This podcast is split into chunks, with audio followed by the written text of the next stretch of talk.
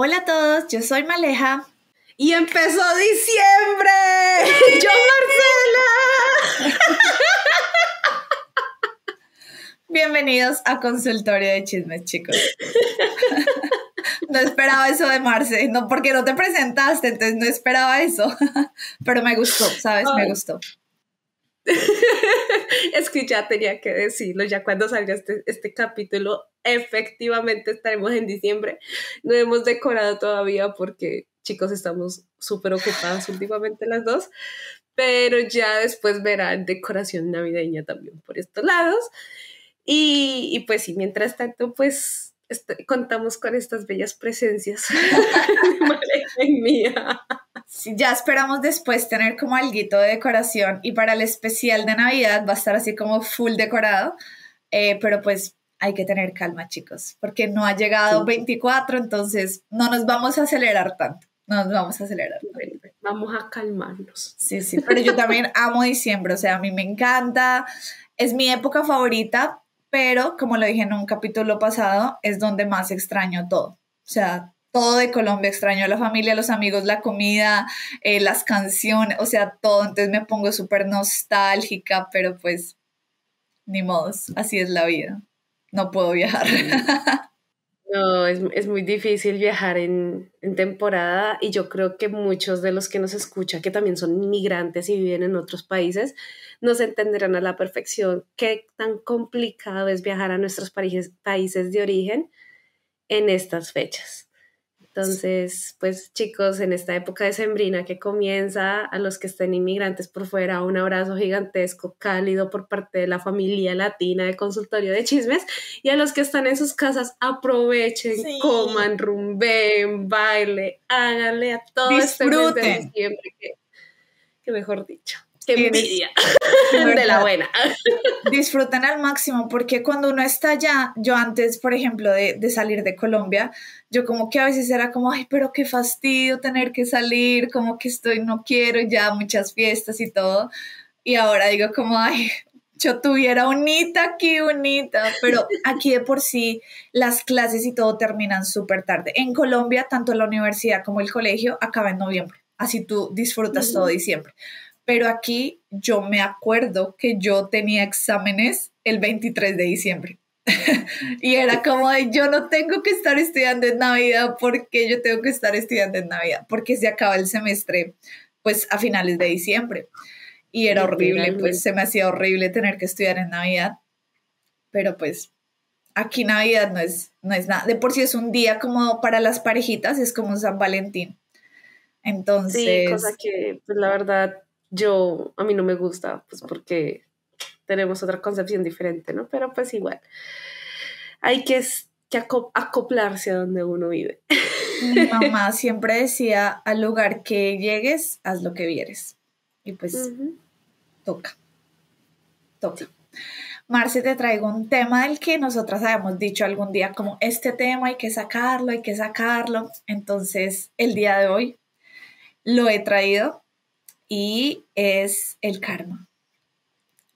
El karma. El karma. Mm. Pero es este karma que es como karma instantáneo. O sea, como que tienes, te pasa de una. Después de que la cagas, viene el karma. O sea, no, no es que esperas un montón de tiempo.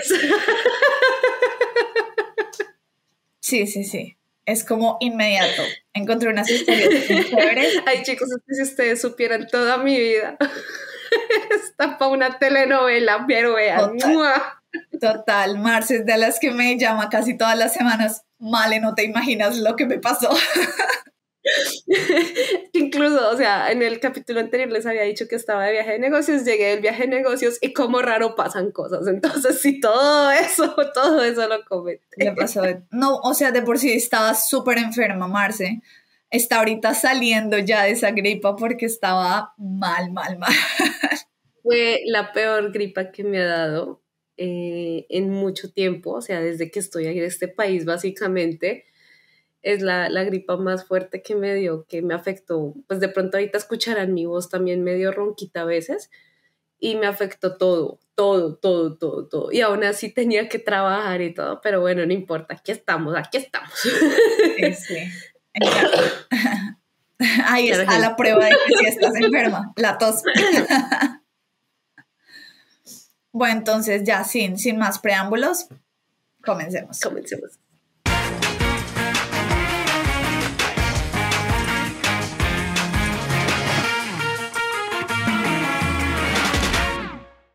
Esta historia, la primera historia, eh, a mí me dio mucha risa cuando la leí porque yo no sé si sea cierta. Hay personas de por sí que comentaban como esto no es cierto. O sea, esto es como eh, que la contaron de otra manera yo he escuchado historias similares, entonces no sé qué tan cierta sea, pero si es cierta, de verdad me pareció excelente. La historia dice, exijo que me pongan en un asiento que se puede reclinar. Hace unos años estaba en un vuelo de Los Ángeles a Singapur tarda más de 16 horas. Soy un tipo alto, alrededor de 1,90, por lo que no encajo muy bien en los asientos de clase económica. En la mayoría de los aviones, mis rodillas suelen estar muy cerca o pegadas al asiento de delante. Esto hace imposible que la persona frente a mí recline su asiento, lo que generalmente no es un problema una vez que la persona frente a mí ve lo apretado que estoy en estos pequeños asientos. Sin embargo, para este vuelo en particular, el hombre frente a mí no estaba muy contento. Intentó reclinar su asiento, pero no pudo porque mis piernas estaban allí. Se da vuelta, ve lo que está pasando y me pregunta algo como ¿Te importaría dejarme recostar mi asiento? Respondo, ojalá pudiera, pero físicamente no puedo. Haré todo lo posible para darte todo el espacio que pueda, pero no será mucho. En este punto comienza a enojarse y comienza a empujar tan fuerte como puede hacia atrás en su asiento. De más está que esto no fue particularmente agradable para mí. Le pido que por favor se detenga y él dice, pararé cuando pueda recostar mi asiento. Decidí que simplemente esperaría a que pase. Eventualmente se cansará. Después de unos 10 a 15 minutos de esto, llama una zafata y procede a exigir un nuevo asiento. La zafata le dice que no hay asientos disponibles y que tendrá que solucionarlo. Entonces exige hablar con el piloto. La zafata va al frente para hablar con la cabina. Tengan en cuenta que durante todo esto él todavía está presionando con todas sus fuerzas el asiento contra mis rodillas, con solo breves descansos para gritarle a la zafata. Después de un par de minutos, el copiloto regresa e intenta explicarle al hombre que no puede cambiarlo de asiento porque no hay asientos libres en clase económica. El hombre sigue exigiendo un asiento que se pueda reclinar. Dice, Deme un ascenso, esto es inaceptable y hace un escándalo. El copiloto finalmente se rinde y dice mientras mira al señor, Señor, ¿le gustaría sentarse en clase ejecutiva? El hombre se levanta y murmura algo parecido a, Joder, por fin, a lo que el copiloto responde, Señor, siéntese, no estaba hablando con usted. Se vuelve hacia mí y repite, ¿le gustaría un asiento en clase ejecutiva? Hasta el día de hoy nunca he visto a alguien tan furioso como el hombre cuando pasé junto a él hacia mi nuevo asiento en clase ejecutiva, con bebidas gratis. Esa historia la he escuchado en Facebook. Mucha gente dijo eso, como esta historia ya la había escuchado. Entonces hubo gente como, esto seguro es falso. Y él como, me encantaría que fuera falsa, pero me pasó de verdad. Y los comentarios, había un montón de gente que decía como, yo también mido una 90, yo mido 1,95, así como, yo te entiendo mm. totalmente, es súper difícil y me alegro que te haya pasado eso. La verdad es que sí, o sea, sobre todo para vuelos tan largos. Es, sea un vuelo cortico, uno dice, listo, está bien, uno aguanta pero es que un, un, vuelo de 16 horas. 16 horas, chicos, eso es, es literal horrible viajar tanto tiempo. Entonces, pues claro, pobre señor que con 1,90 de estatura y prácticamente así en una silla de economy que cada vez los aviones son más chiquiticos y nada a veces las aerolíneas low cost también que se dan garra y que ni siquiera reclinable es el asiento. Ojalá esta persona hubiera estado en, en una aerolínea low cost y hubiera podido reclinar el asiento para ver, a ver cómo iba a actuar, a ver qué iba a pedir de business el, el quejambroso ese.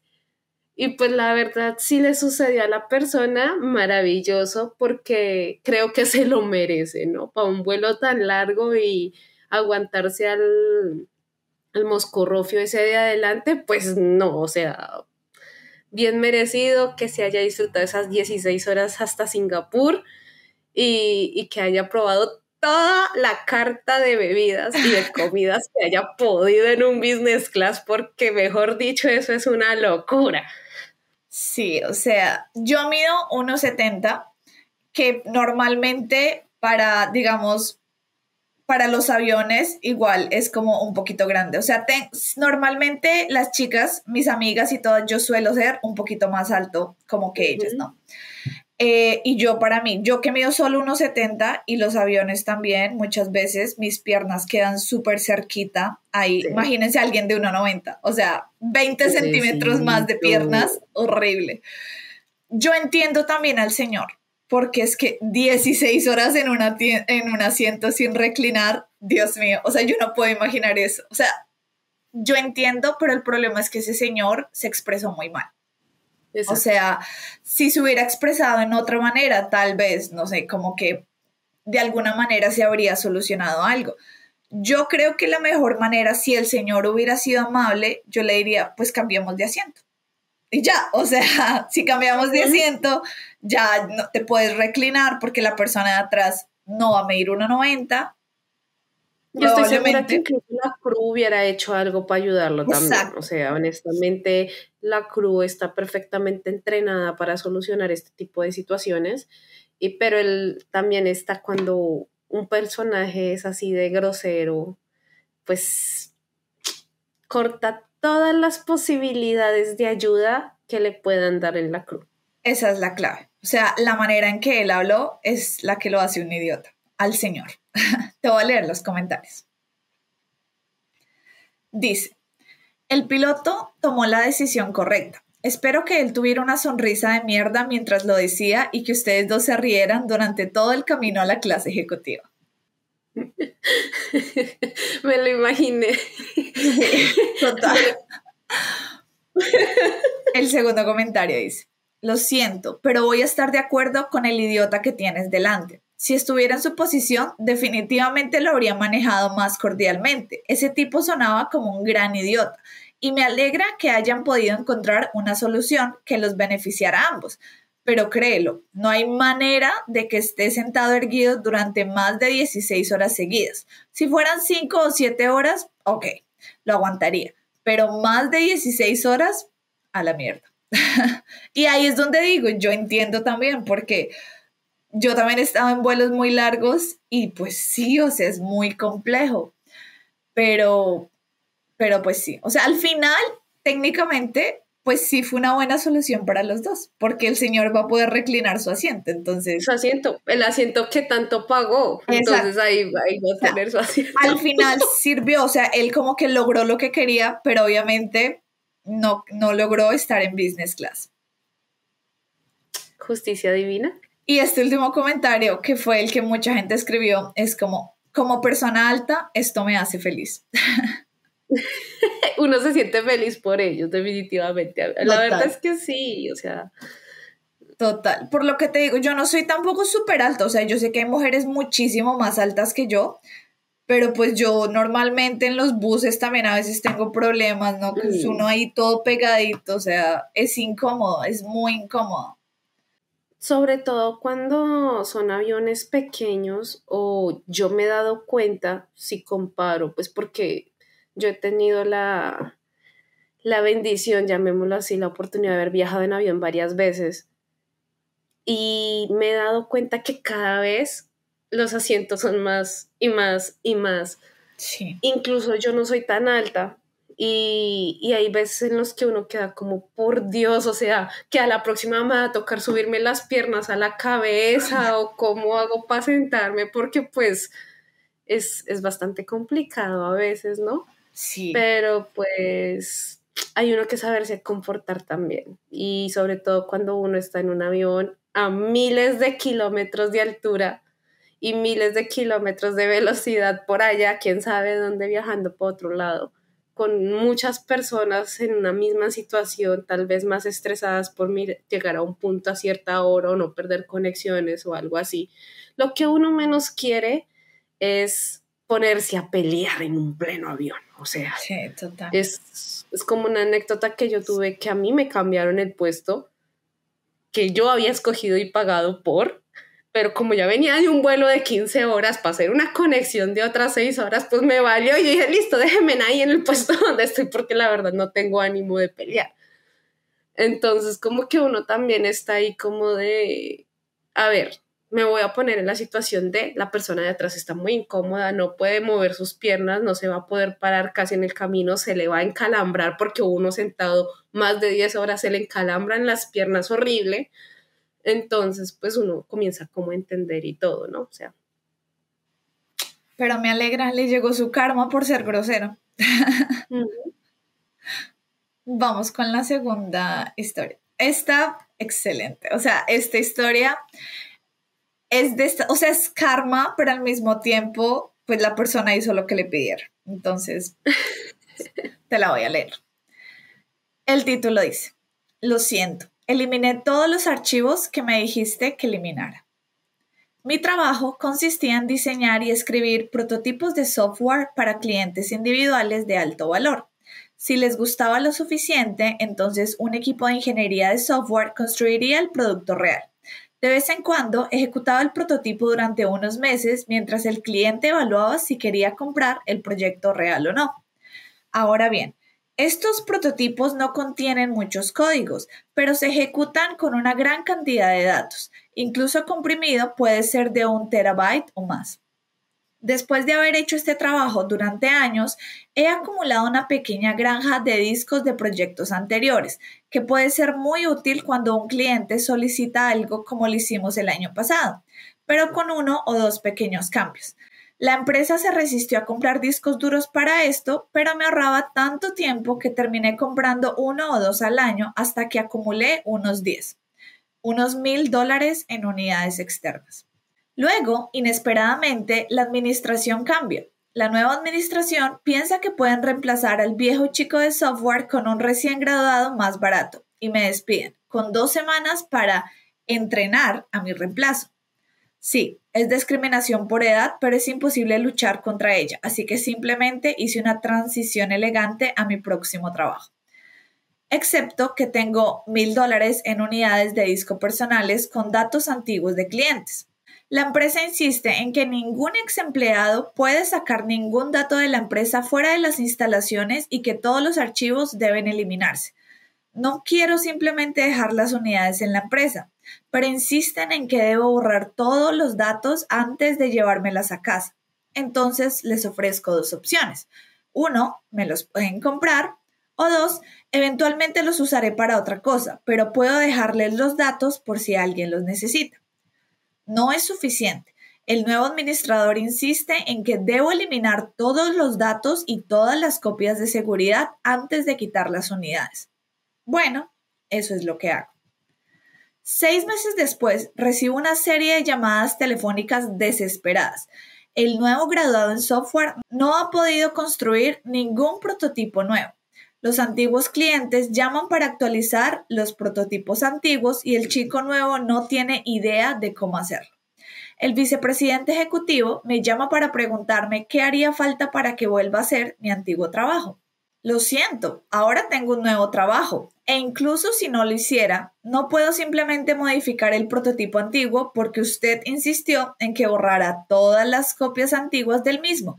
Si quisiera modificarlo, primero tendría que volver a crearlo desde cero.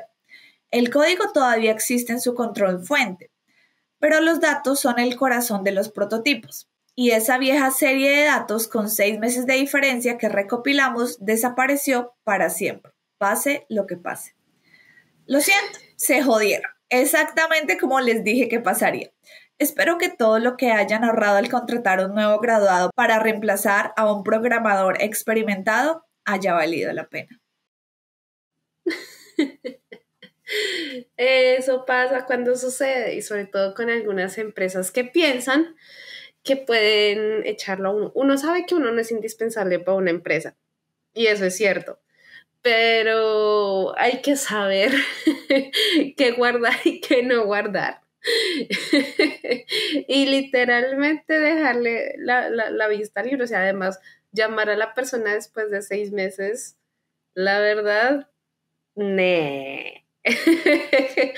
ya, ya seis meses uno pisa tierra hace rato en otro lado. O sea, a la empresa, mil dólares para una empresa no es nada.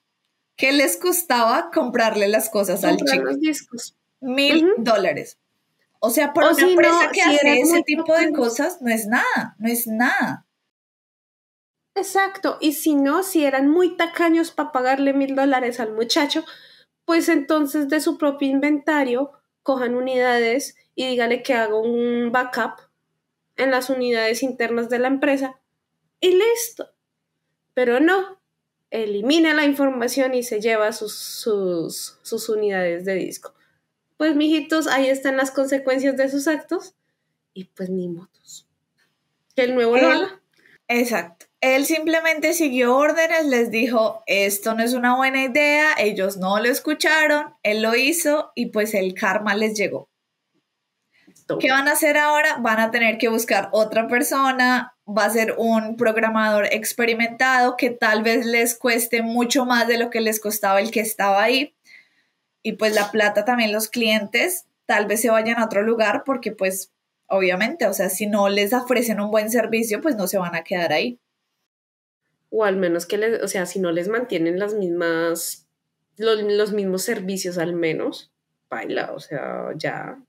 Fue un gran error administrativo. Ok, acá debo hacer como una aclaración. La palabra paila es, es muy colombiana y hay mucha gente que no la entiende. En Colombia, paila significa como se jodieron, más o menos, como que no hay nada que hacer. Se usa mucho como lo acabo de usar Marce, pero yo sé que es súper colombiano y hay muchos países que no lo entienden porque cuando iban mis amigos de intercambio y yo decía como, no, paila, y ellos, paila, ¿qué es eso? Entonces, la mayoría de las personas que nos escriben son de México, por ejemplo, eh, y pues hay otros países latinos que también nos escuchan, entonces los culturizo con la palabra colombiana. Paila. Em, te voy a leer los comentarios. Dale. Respuesta adecuada a llamadas telefónicas desesperadas. Sí, te lo dije. Apesta ser tú en este momento. Otro comentario. Esto es oro. A veces me cuesta creer que las empresas puedan tomar este tipo de decisiones por mil dólares, lo que suena como una gota en el océano para esta empresa, se jodieron. Es asombroso. Totalmente. El último comentario que traje. Eres tan buena persona que incluso te ofreciste. La experiencia supera todo lo demás. Me alegra que haya funcionado así para que aprendan a no volver a hacerlo, con suerte. Me alegra que hayas encontrado un nuevo trabajo nuevas oportunidades, nueva vida y capaz este trabajo sea mucho mejor para esta persona que el que tenía. Ojalá que sí. Ojalá que sí. Creo que por lo que veo con el tiempo, este capítulo va a ser un poquito más corto de lo normal. Siento que va a ser un poquito más corto de lo normal. Em, pero bueno, no se preocupen que igual yo creo que va a estar cerquita a, a la hora. Esta historia me pareció también, es que todo de verdad tiene mucho que ver con, con este karma. Este también es relacionado con, con el trabajo, ¿no? Entonces la historia dice, el gerente me exige que obtenga una nota médica o me despedirá. Mi médico respondió de una manera que no esperaba. Cuando tenía poco más de 20 años, trabajaba en un supermercado. Debo señalar que era una empleada bastante confiable, Nunca llegué tarde. De hecho, a menudo llegaba temprano y rara vez llamaba para decir que estaba enferma. En el momento en que esto sucedió, no me había reportado enferma durante nueve meses e incluso entonces el gerente me había enviado a casa. Había estado despierta toda la noche, oscilando entre un calor abrasador y un frío helador, por lo que obviamente tenía fiebre y había estado vomitando. En un momento, alrededor de las dos de la madrugada, estaba en el baño con la cabeza en el lavabo, completamente miserable.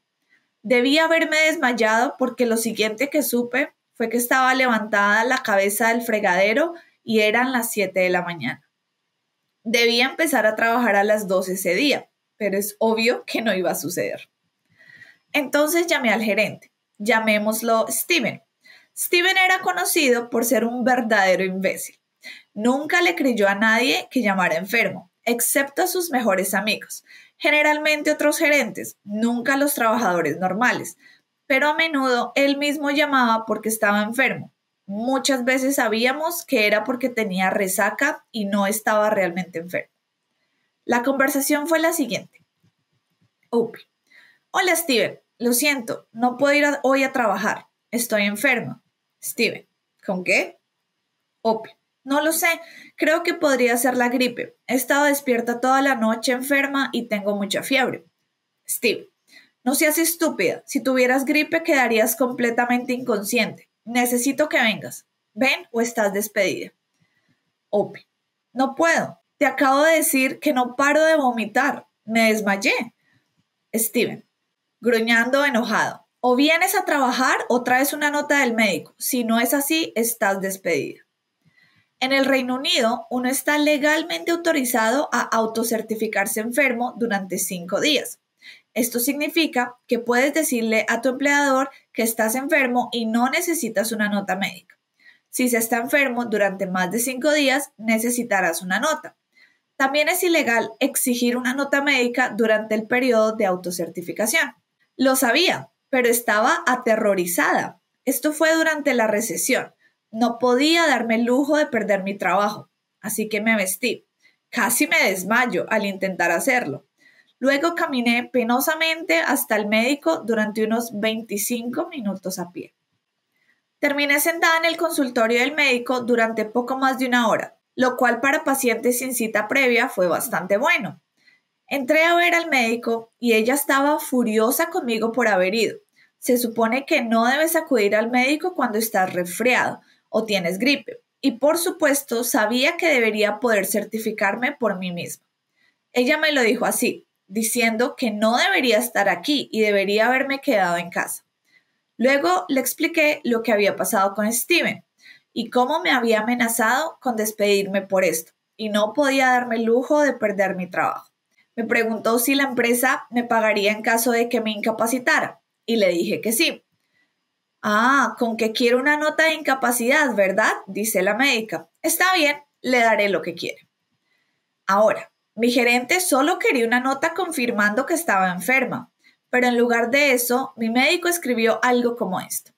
Ha venido a la consulta porque Steven ha insistido en que venga, a pesar de que esto es ilegal y todos los empleados pueden autocertificarse, debido a que se vio obligada a hacer este viaje innecesario y altamente peligroso ya que la paciente está enferma, tiene una fiebre de 39 grados y casi se desmaya en la sala de espera, le doy permiso a OPI por dos semanas completas para que se recupere.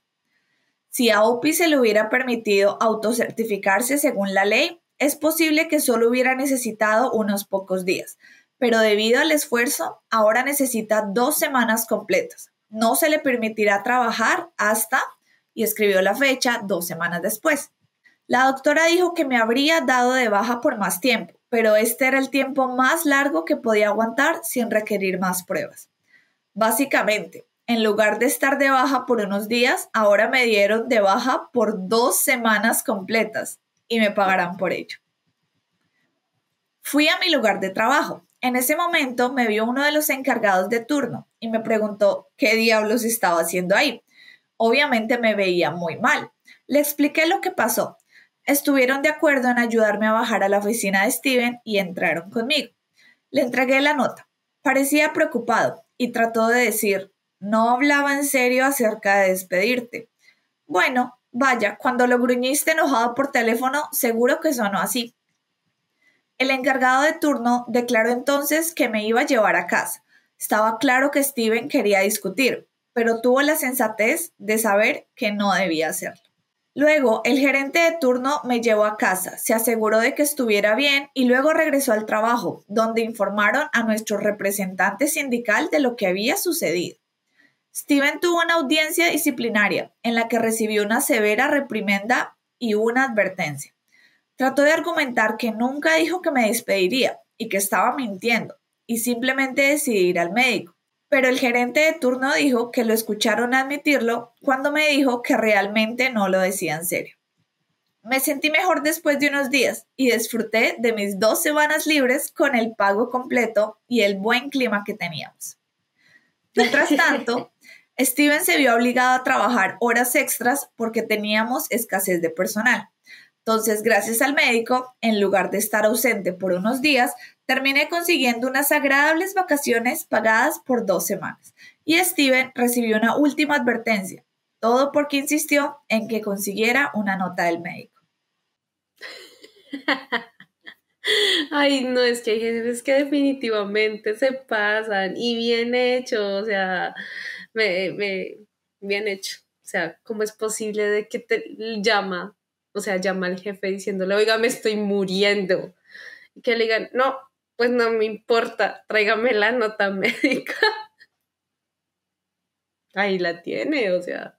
Es que hay, hay gerentes que de verdad, o sea, como que el ego que tienen es tan alto que, o sea, así es como manejan a la gente. ¿Te acuerdas de en capítulos pasados una historia donde le decía como, si llegas tarde un minuto, te descuento 15 minutos? La misma cosa.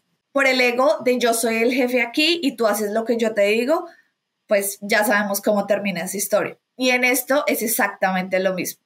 A ver, la chica te dice, tengo fiebre, tengo escalofríos, vomité y me desmayé. Y no le cree. O sea, aparte, si ella hiciera esto regularmente, uno dice como, ok, me tienes que traer nota. Pero nueve meses no ha hecho eso, nunca llega tarde. O sea, es como un empleado modelo. ¿Es en serio? O sea, como que no le dio la cabeza, no le dio la neurona, y sí como decimos para decir, oye, te encuentras bien o quédate ahí, espera, te mando una comida o cómo estás, eh, llámame en un, en un par de horas a ver cómo sigues o descansa el día de hoy al menos, pero no, o sea, ese tipo de comportamientos tampoco, o sea, sobre todo en el tipo de personas que son como empleados tan ejemplares que le entregan todo a la empresa, que qué triste porque sucede mucho en la realidad, ¿no? Que muchas personas le entregan literalmente la vida a la empresa y por un día en el que se enfermen, los juzgan como, mejor dicho, si hubieran, mejor dicho, robado o quién sabe qué hubieran hecho en la empresa solamente por ausentarse un solo día, ya sea por enfermedad o por algún problema personal muy fuerte que le sucedió, porque casos se han visto. Entonces, la verdad es que tampoco, o sea, está bien progresar, está bien llegar al puesto de jefe, gerente y seguir escalando, escalando, pero pues tampoco olvidar que las demás personas subordinadas también son humanos y que también en algún momento tienen que enfermarse, ¿no? O sea, eh, una gripa, una gripa le puede dar a cualquier persona, o sea, incluso hasta estas personas jefes también les puede agarrar un día una gripa y qué pasa si después no les creen, también actuarían de la misma manera. ¿Los superiores de estos jefes actuarían igual que ellos? ¿O por el contrario, qué?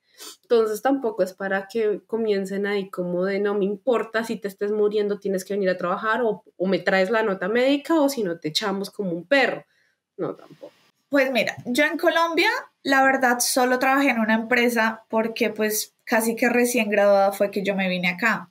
Y en esa empresa me acuerdo que una vez tenía una gripa súper fea y pues yo le dije, yo entraba a las 2 de la tarde a trabajar porque yo trabajaba en, eh, en, el aeropuerto y como son 24 horas, yo estaba en la jornada de la tarde.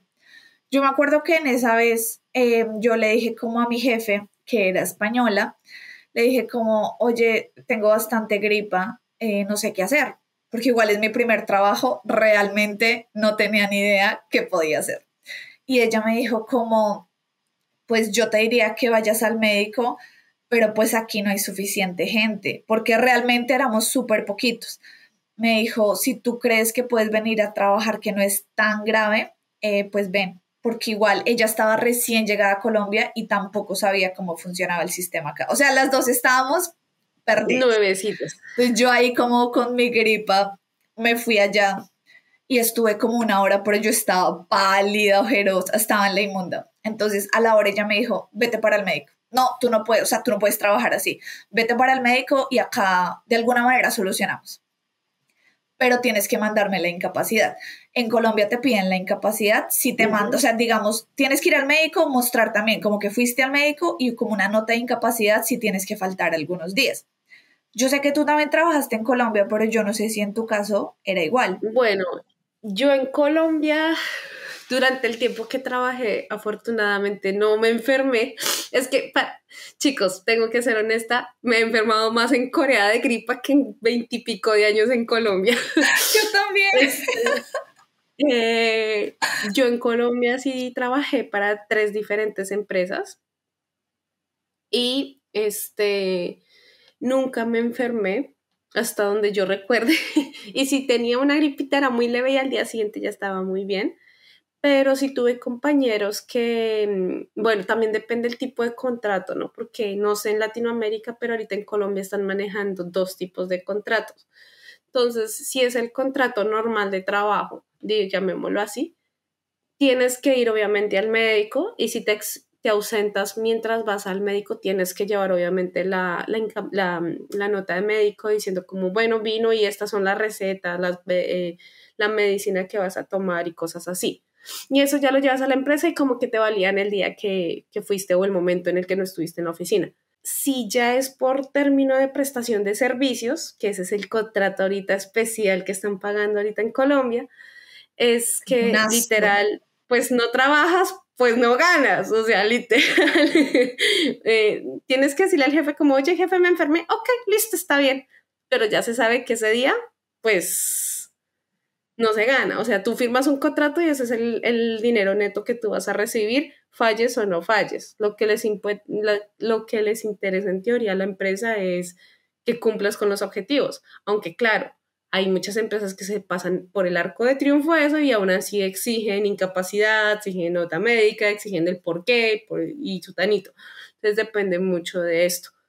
Pero, ok, esta historia ya se fue por otro lado, ya, es que chicos, de verdad nosotras hablamos demasiado. Ah, tengo que aprender a cerrar la boca un poquito. y supuestamente iba a durar menos el capítulo. Sí, imagínate. Te voy a leer los comentarios. Dale. El primero dice, Espero que fuera salariado y no que le pagaran por horas, así lo que hizo fue trabajar horas extras sin ninguna recompensa. Ojalá, ojalá y sí. Sí. Odio este tipo de gerentes. Yo mismo tuve algunas malas experiencias con ellos, realmente horribles. Te merecías esas dos semanas. Sí, estoy de acuerdo. Me parece muy bien que le hayan dado las dos semanas. El último comentario. Ya es bastante malo que Steven, el gerente, fuera lo suficientemente idiota como para no creer y amenazar a un empleado enfermo, pero ser tan imbécil como para mentir sobre ello después demuestra una falta total de integridad. Si va a ser un idiota, al menos levántate y admite que eres un idiota en lugar de intentar mentir. Correcto. Eh, uf, esta, esta, esta historia es como que el karma es totalmente inmediato eh, y pues vamos a ver qué te parece. Vale. Dice, soy una idiota por castigar a mi hijastra de 16 años después de que descubrimos que estaba acosando a una niña por ser pobre. Hola Reddit. Hace aproximadamente dos meses, mi esposa, de 38 años, y yo, hombre de 41 años, nos enteramos de que mi hijastra de 16 estaba intimidando a una niña en la escuela por ser pobre y recibir almuerzo gratis en la escuela y no poder pagar necesidades como ella, tener un buen auto y esas cosas.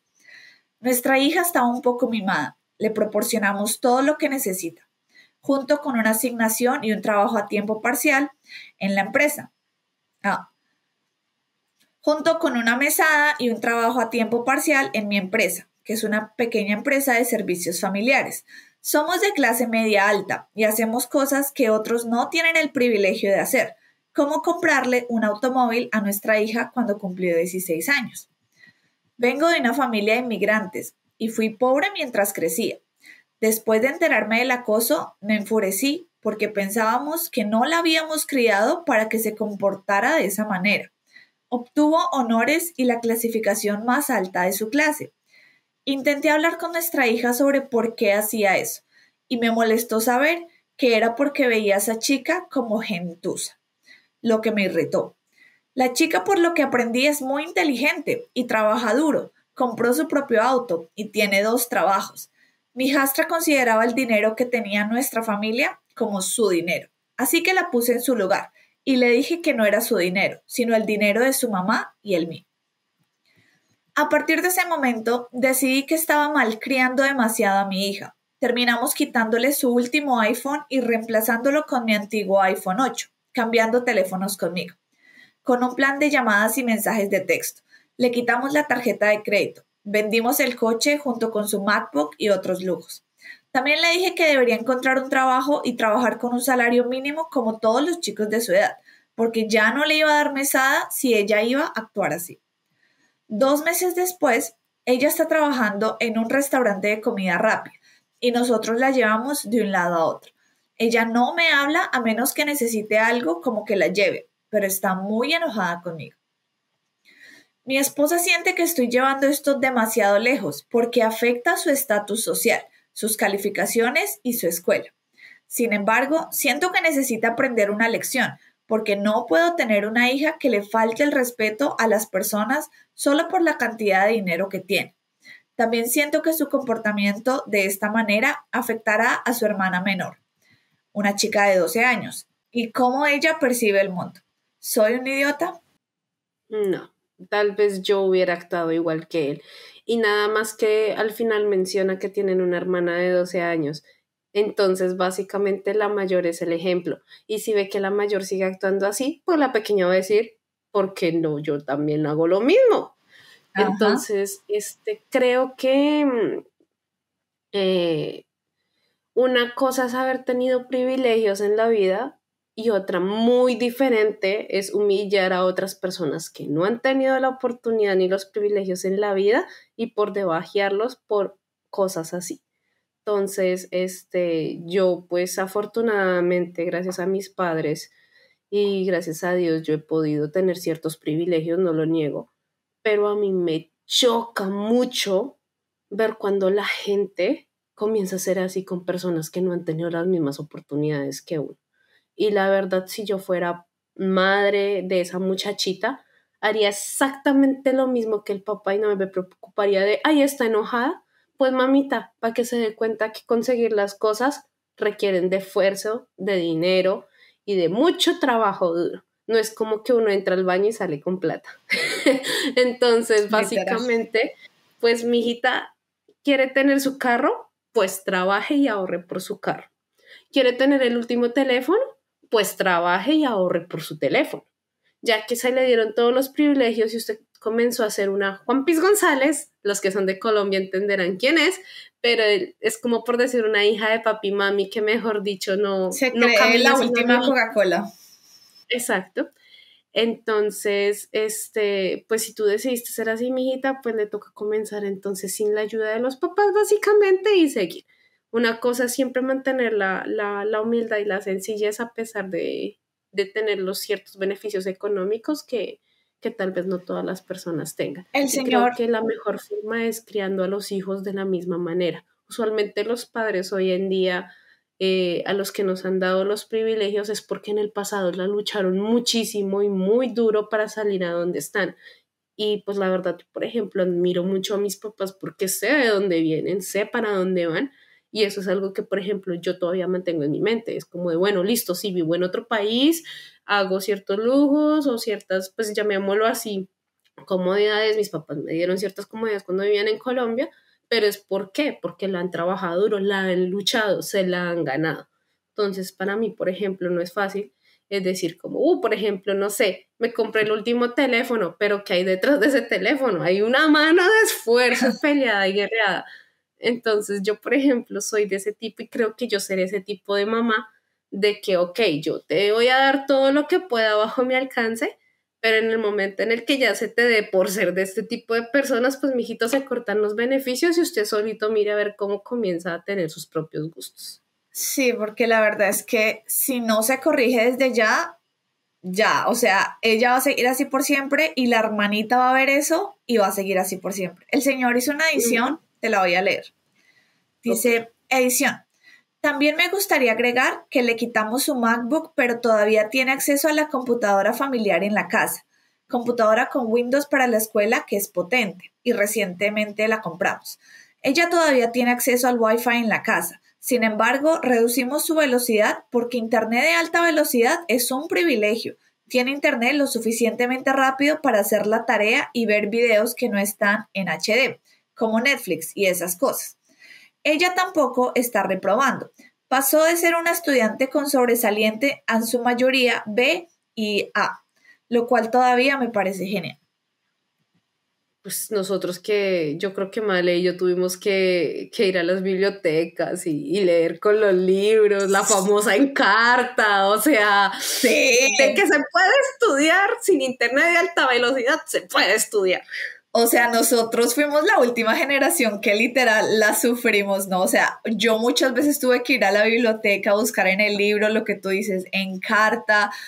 Cuando ya yo tuve acceso a internet como para hacer tareas, yo tenía como unos 11, 12 años, o sea, y de por sí no tenía internet en mi casa. Yo tenía que ir al café internet.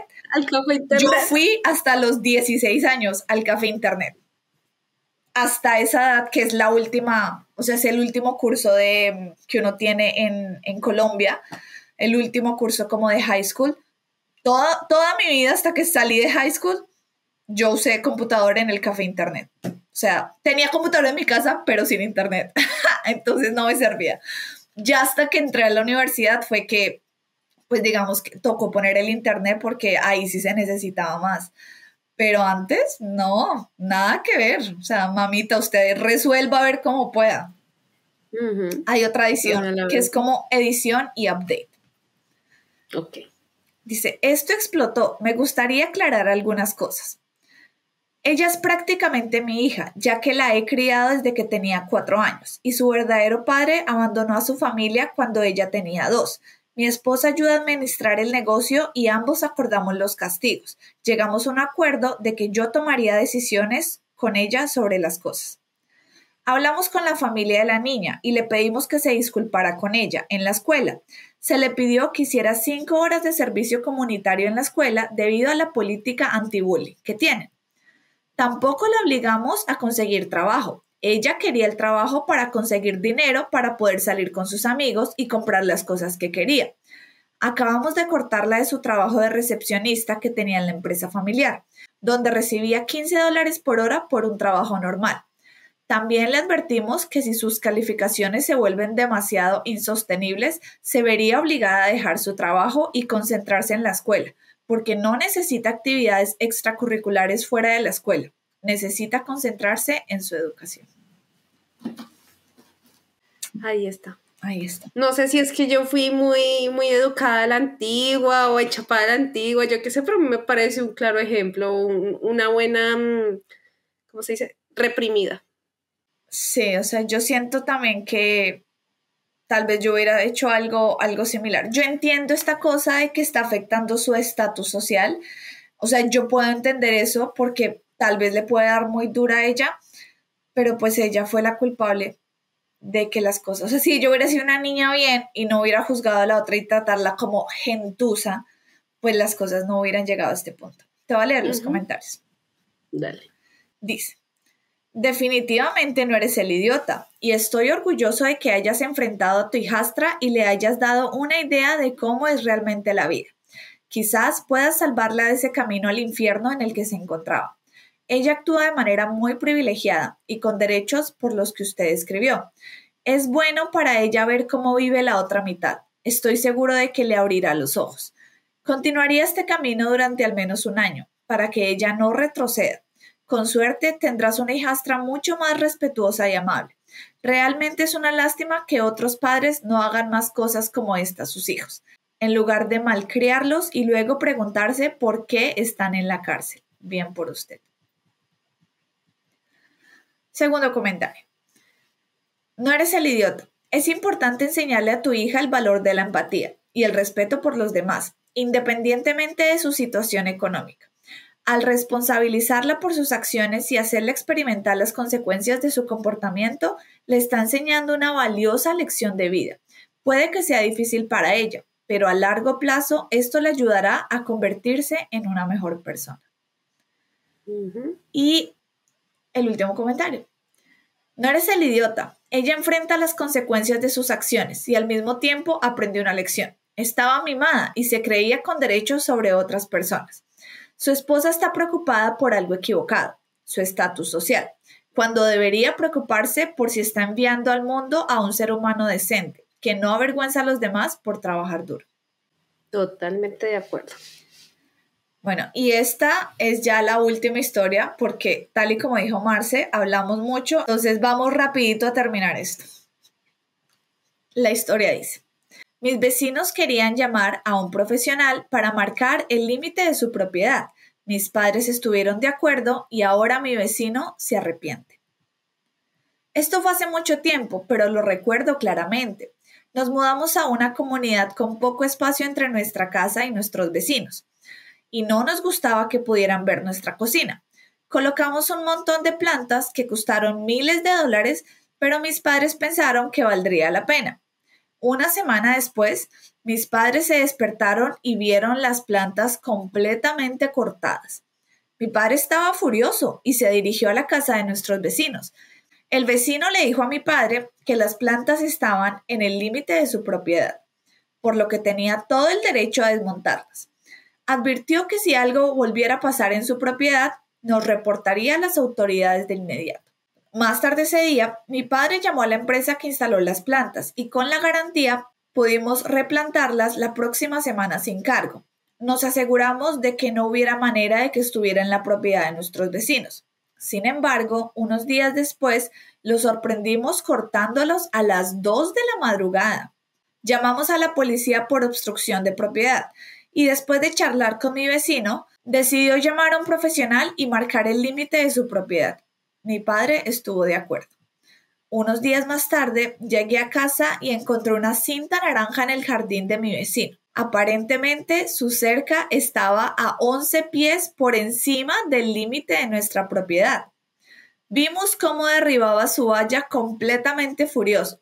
Durante el mes siguiente estábamos disfrutando de nuestro nuevo espacio y privacidad en nuestro patio trasero. Y mi vecino terminó perdiendo un cuarto de su patio trasero. Mi vecino terminó teniendo que pagar casi 10 mil dólares por la destrucción de nuestra propiedad y pudimos plantar nuevas plantas. Bien hecho, se le pasan por lacras, ¿qué tal? Cortar, o sea, cortar las matas y todas las dos de la mañana pelear por a su espacio. O sea, qué locura. Y, y véalo, tome para que lleve, o sea, pues ahí está. La persona que se había pasado los límites de la casa había sido el vecino. Entonces, ni modos. Al pan pan y al vino vino. O sea, antes peleando porque tal vez se pasaba, se pasaba, ¿no? Uno o dos centímetros y vea, perdió un cuarto o sea, 11 pies es harto. Pues yo no sé cuántos sean centímetros, pero 11 pies suena harto, ¿no? O sea. Y siempre es espacio. Eh, perdió todo eso por ponerse de quejón por unos pinches centímetros, pero oye, al punto de cortar las plantas, o sea, antes las plantas haría que se viera bonito. Sí. Plantas costosas, madre. O sea, es que mil dólares en plantas es Sí, y antes las plantas harían que pues ambas, ambos lados se vean bonitos, o sea. Claro, aquí paréntesis. Los 11 pies equivalen a 3.35 metros. Siempre eso es, harto. Eso es harto, eso es mucho, ¿ah? Bueno. Siempre es espacio. Tome su karma por estar de peleón. ahí le llegó. Sí, ahí le llegó su karma. ¿Qué tal? Perdiste tres metros, querido. Tres metros es un montón. Casi tres metros y medio. I'm so sorry for you. Literal. Literal. No, es más como sorry, not sorry. ¿Cierto? bueno, y con esta historia acabamos este capítulo de karma. ¿Qué te pareció, Marce? El karma existe, que a veces llega más rápido y a veces llega más lento, pero de que llega, llega. Así es. Así que chicos, sean buenos. No, no sean malos con la gente porque si son malos van a tener que pagarla en algún momento. Puede ser que no inmediatamente, pero en algún momento créanme que todo lo malo que uno hace, todo se paga. Sí, sobre todo la historia con la que más me queda ahorita es con la del vecino. Ay, no, las tres últimas, creo yo. las tres últimas, o sea, la del hijo, bueno, la de la chica en este caso, la de la hija, la del trabaja, la trabajadora y ahorita el vecino por lacra. Sí, sí, sí. No, sí, había muchas historias, pero estas fueron como las que más me llamaron la atención, pero estoy segura que se podría hacer después un segundo capítulo de esto. Si les gustaría un segundo capítulo, por favor, déjenlo en los comentarios. Y si les gustó el video, no olviden darle like y suscribirse al canal. Eh, ya, ya poquitos más, más pacientes se unen a esta familia, eh, pero pues queremos crecer. Entonces, chicos, si por favor nos comparten, nos ayudarían mucho porque la geolocalización no nos ayuda. El hecho de estar aquí hace que sea mucho más difícil que el video se propague en los países eh, hispanohablantes. Entonces, si les gusta esto y si creen que tienen amigos a los que les pueda gustar, compártanos. No les cuesta nada. Sí, chicos, desafortunadamente el negocio de YouTube nos geolocaliza únicamente en Corea y nos recomienda en Corea. Entonces nos hace más difícil nosotros llegar a ustedes. Entonces, pues cualquier ayudita es aceptada con mucho cariño en cuestión de compartir, de like, del suscribir, que tal vez para ustedes no es nada, pero para nosotros significa demasiado, sobre todo viendo pues la situación de la famosa geolocalización. Y también chicos, este, les queremos agradecer mucho por escucharnos en Spotify. Han incrementado muchísimo las reproducciones por allí. Entonces estamos muy agradecidas con cada uno de ustedes, chicos, por dedicarnos tiempo a escuchar nuestras historias mientras trabajan, mientras están haciendo el oficio o mientras están haciendo sus actividades diarias. Entonces, muchísimas gracias también. Por ahí vimos algunos comentarios en Spotify también. Entonces, un saludito, ahí un caluroso abrazo, abrazo un caludoso abrazo a cada una de las personas que nos está viendo a partir de estos momentos. Sí, muchísimas gracias. Este, si no tienen el tiempo completo para ver todo el video de una hora, chicos, recuerden que también lo pueden ver. La historia que más les llame la atención, pueden verla eh, y pues después se ponen al día con el capítulo largo donde pueden escuchar como todas las locuras que decimos nosotras aquí en, en la hora. Es que me pongo a hablar de más y por eso que me pongo a sacar historias que nada que ver con la historia, pero perdón chicos, es que, es, que ya, o sea, llevo ya 30 años así, es muy difícil cambiar como todo esto de, de no meterme a hablar cosas que no son, entonces prometo como practicar más para no hacerlo tanto. y bueno chicos, recuerden que también estamos en, en, las redes sociales como en Facebook, en Instagram, en TikTok. Si tienen alguna historia también nos, pues, la pueden llegar por medio de nuestro correo consultorio de chismes o por medio de los DM en las diferentes plataformas y con mucho gusto las vamos a leer. Hemos recibido bastante historias de las personas, eh, todavía no las hemos publicado porque pues estábamos guardando historias para otro especial, entonces eh, en cualquier momento estas historias pues serán reveladas a todos ustedes chicos. Y, pues no siendo nada más chicos, cuídense mucho, cuídense de su salud, del frío que está haciendo en, en el hemisferio norte del invierno y del calor en el verano en el hemisferio sur. Chicos, cuídense mucho del clima. Y pues no siendo más chicos, que tengan una bonita semana, mañana, tarde o noche, dependiendo de la hora en la que nos estén viendo. Así es. Nos vemos entonces en un próximo episodio. Bye. Bye.